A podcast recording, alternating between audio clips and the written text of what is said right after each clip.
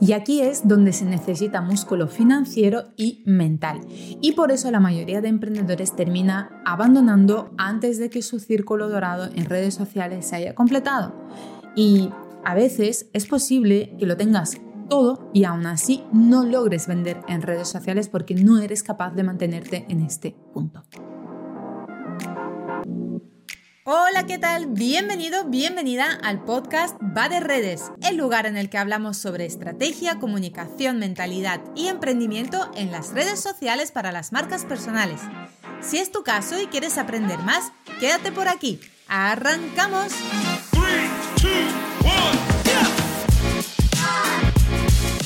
Hola, ¿qué tal? ¿Cómo estás? Bienvenido, bienvenida a este martes 29 de noviembre, donde vamos a tener un episodio súper potente, así que presta muchísima atención hoy. Lo primero, entra en mi canal privado, bueno, en mi grupo privado, no es un canal, es un grupo, en mi grupo de Telegram, porque ya sabes que allí es donde ocurre la magia, allí es donde lo doy realmente todo, todo, todo, todo a nivel súper personalizado. Aquí en el podcast te explico el para qué de las cosas, para que las entiendas, porque mi filosofía es que si alguien entiende para qué tiene que hacer algo, lo termina haciendo. Si solo te doy los tips y los consejos, pero no sabes para qué lo tienes que hacer, pues no sirve. Por eso el podcast. Pero es que en el grupo de Telegram, además, te respondo de forma personalizada únicamente a ti. Así que aquí estás esperando, ahorra tiempo, ahorra agobios, ahorra frustraciones, métete y haz todas las preguntas que tengas sobre redes sociales y aprende cada día con una píldora informativa que te voy dando por ahí.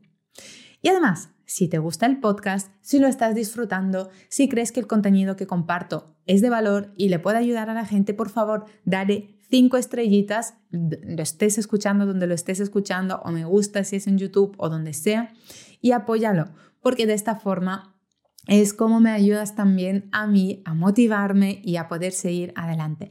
Porque ya sabes que si creas contenido pero la gente no responde, pues normalmente la motivación está decayendo. Y si yo sé que tú le estás dando las cinco estrellas y los likes al episodio, pues eso me motiva a seguir adelante con todo esto. Y ahora sí, vamos al lío con el episodio de hoy.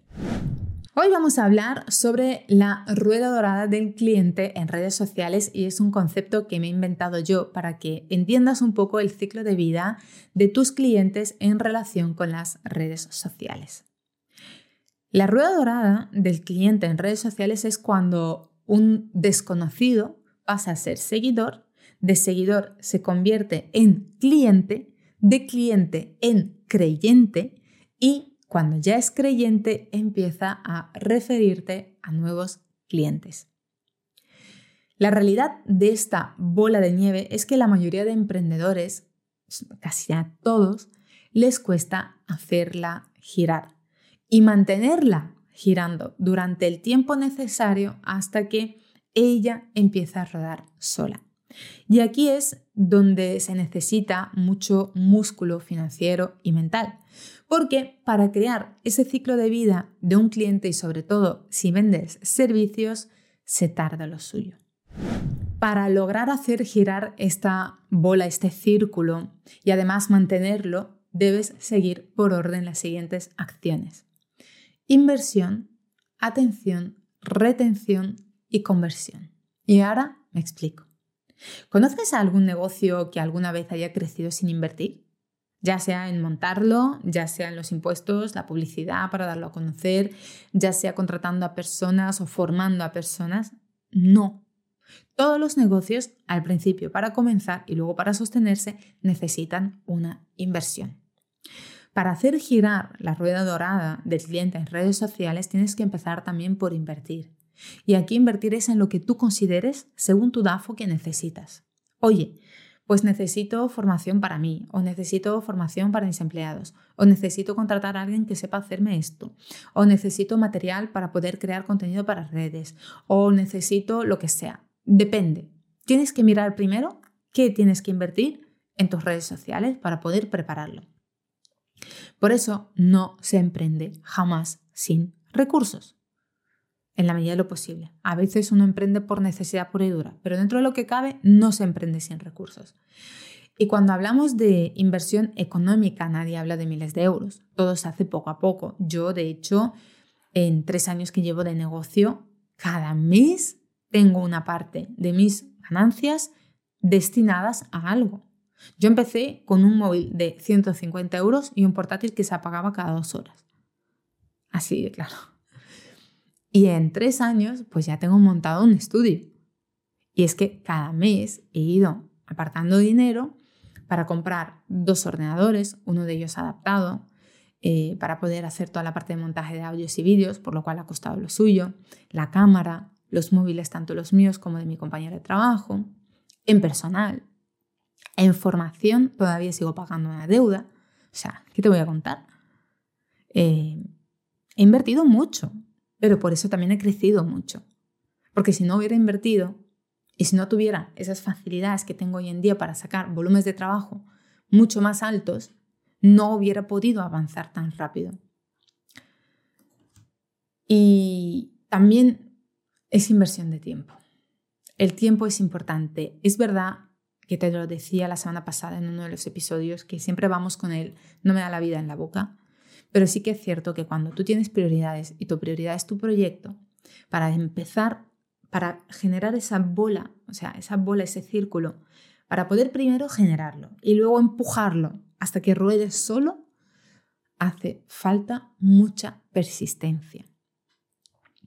Ahora, una vez que comiences a girar la rueda, una vez después de esa inversión, después de construir la rueda, este círculo, ¿no?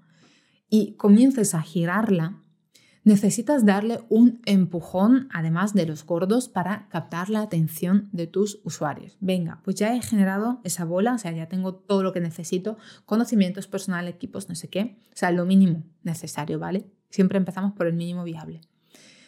Y ahora la siguiente parte, el siguiente punto es la atención. ¿Cómo capto la atención de los usuarios para que vean, oye, que aquí estoy yo? Y algunos pensarán que el punto 1 o el punto 2 este, son los más difíciles y ya te digo yo que no. Y en el punto 3 te vas a dar cuenta por qué.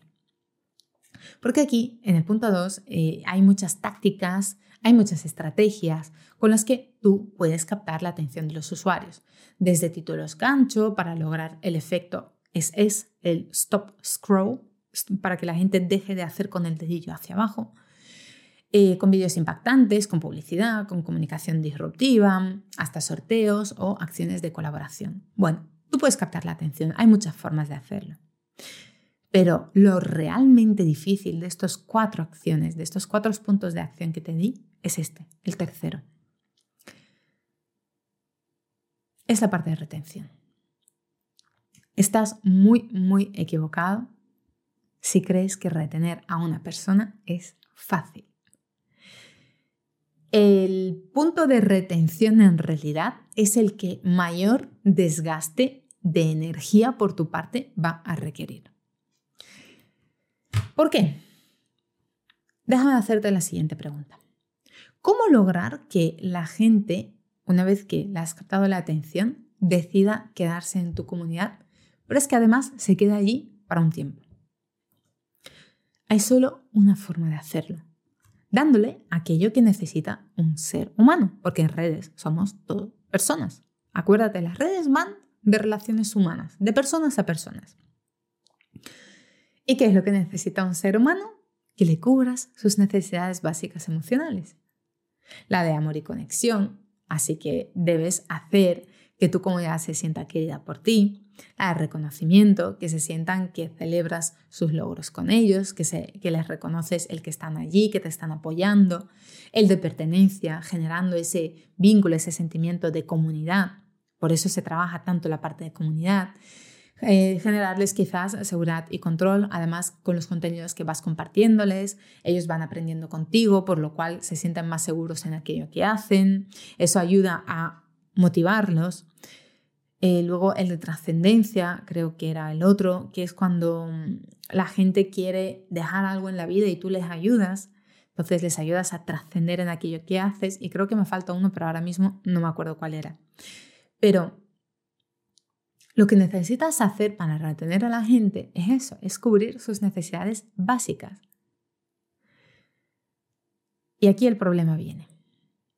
Si ya cubrirle las necesidades básicas a tu familia y a tus amigos es un desgaste energético, imagínate tener que cubrírselos a miles y miles de seguidores. Por eso muchas veces se valora mucho más, y la gente aquí esto no le entra en la cabeza, una comunidad más pequeña, pero más comprometida que una comunidad grande. Porque en una comunidad más pequeña no vas a tener todas las necesidades que cubrir. No vas a tener tantos perfiles. Vas a tener menos perfiles, por lo cual tu contenido va a estar más enfocado, por lo cual lograrás que la gente esté más comprometida. Y además a ti te va a suponer menos esfuerzo energético. Si quieres tener miles de seguidores, ahí probablemente tengas que cubrirle todas las necesidades a los diferentes grupos porque tendrás de cada grupo, por lo cual tu desgaste energético va a ser mucho más grande. Y como ya de por sí decimos, es que le tengo que cubrir las necesidades a mi familia, de que se sientan bien, que mi marido no se sienta eh, eh, menos o que mis hijos se sientan motivados y tengan una buena autoestima, no sé qué. Si ya de por sí tienes que hacer todo esto en tu vida, imagínate con una comunidad. Por eso este punto 3 es el que realmente mayor desgaste energético tiene y mayor inversión de tiempo, dinero, esfuerzo, amor, eh, todo lo que quieras requiere.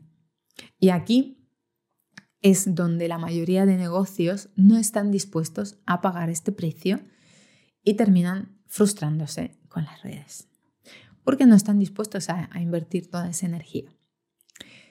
Pero sí que es verdad que cuando tú logras hacer esto, el resultado es que los seguidores se convierten en clientes, porque ya te los has ganado, y ya luego como clientes, pues todo lo que depende de tu producto, de servicio, de su experiencia contigo, de la preventa, de la postventa, de la venta en sí, de cómo se sienten, ¿no? Ahí es otra parte que tienes que trabajarte.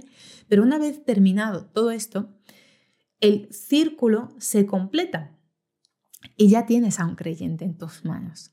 Ya tienes a una persona que se siente bien contigo, que le has captado la atención, que has invertido en los recursos necesarios para captarle la atención, que ya se ha convertido en tu cliente y además ha tenido una experiencia maravillosa y se ha convertido en creyente.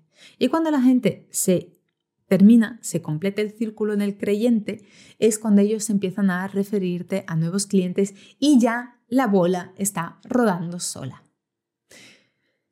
La realidad es que esta bola de, nieve, o sea, este círculo no es como una bola de nieve y la mayoría de los, emprendedores les cuesta generarla, hacerla girar, primero montarla, porque hacen falta recursos y hace falta paciencia. Y luego empujarla hasta que por lo menos empiece con los primeros giros. Y aquí es donde, como decía al principio, se necesita este músculo financiero y mental porque tienes que ser mentalmente fuerte y además necesitas los recursos. Porque crear un ciclo de vida del cliente en tu negocio requiere de tiempo y de inversión y no es fácil. Pero una vez que lo creas y una vez que has completado esa primera vuelta, ¿no? Ya aquello rueda. Y esa persona ya empieza a traerte a nuevos clientes, a nuevos clientes, a nuevos clientes, a nuevos clientes. Y es mucho más fácil. Por eso luego se vuelve mucho más fácil y por eso luego se dice también en marketing y en ventas que siempre es más sencillo volver a venderle a alguien a quien ya le has vendido una vez. Así que ten en cuenta cómo tienes que seguir estos pasos. Primero la inversión, luego la atención, luego la retención y al final pues la conversión donde le terminas vendiendo a la persona y la conviertes de un desconocido a un creyente. Y además esa persona luego te ayuda a hacer girar tu bola de clientes. Y obviamente tus ingresos van aumentando y sin tener que bajar precios, que eso es lo mejor de todo, porque tu valor es percibido como mucho más alto, mucho más grande y ahí te puedes permitir también jugar con los precios. Espero que te haya gustado el episodio de hoy. Como te dije, dale 5 estrellitas. Si te gusta, apóyame me vas a ayudar muchísimo a motivarme a seguir haciendo más episodios como este. Y nos escuchamos mañana con un nuevo episodio. Un besazo enorme. Hasta mañana. Chao, chao. Nada más y nada menos por hoy. Gracias por estar al otro lado y si te ha gustado, dale 5 estrellas al podcast para ayudarme a crear más contenido como este. Nos vemos también en Instagram donde puedes encontrarme como arroba hola Diana Marín. Un besazo enorme, hasta mañana, chao chao.